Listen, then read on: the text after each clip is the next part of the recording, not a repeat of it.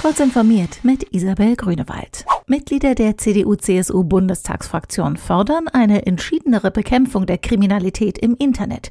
In dem Maß, in dem sich unser aller Leben aus der realen in die digitale Welt verlagert, steigt auch die Gefahr, Opfer digital begangener Straftaten zu werden, schreiben Fraktionsvize Thorsten Frei und der Sprecher der Fraktion für Recht und Verbraucherschutz Jan Makolutschak in einem Eckpunktepapier zum Digitalstrafrecht. Sie fordern unter anderem einen neuen Straftatbestand für das Betreiben von Online-Handelsplattformen, etwa zum Angebot verbotener Waffen im Darknet. Für Opfer von Cybermobbing brauche es eine zentrale Anlaufstelle und einen eigenen Straftatbestand um insbesondere Kinder und Jugendliche zu schützen. Bundeswirtschaftsminister Peter Altmaier hat in der Klimaschutzpolitik Versäumnisse eingeräumt.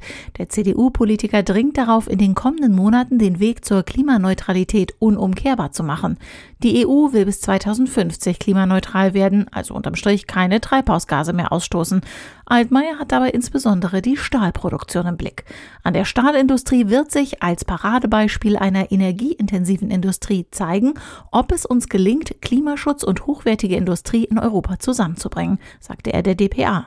Nur dann werde Europa ein Vorbild, nur dann ließen sich Wohlstand und ein hohes Niveau an sozialer Sicherung in Deutschland und Europa erhalten.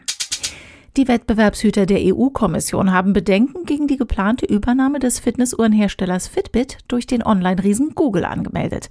Es müsse sichergestellt werden, dass die Kontrolle, die Google infolge der Übernahme über Daten erhalte, nicht zu einer Verfälschung des Wettbewerbs führe, teilte die zuständige Vizepräsidentin Margarete Vestager mit.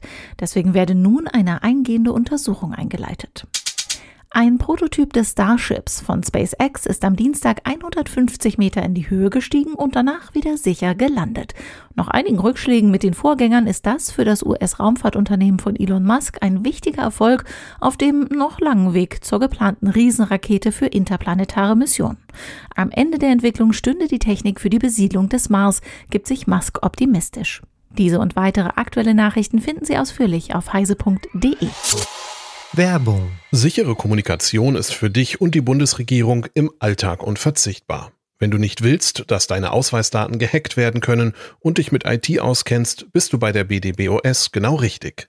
Im Moment suchen wir Spezialisten für IP-Adressverwaltung, große Netzwerke und vieles mehr. Tu was Gutes für die Gesellschaft und für dich. Komm zu uns. Im öffentlichen Dienst stimmt das Gehalt und die Work-Life-Balance. Mehr Infos unter www.bdbos.de.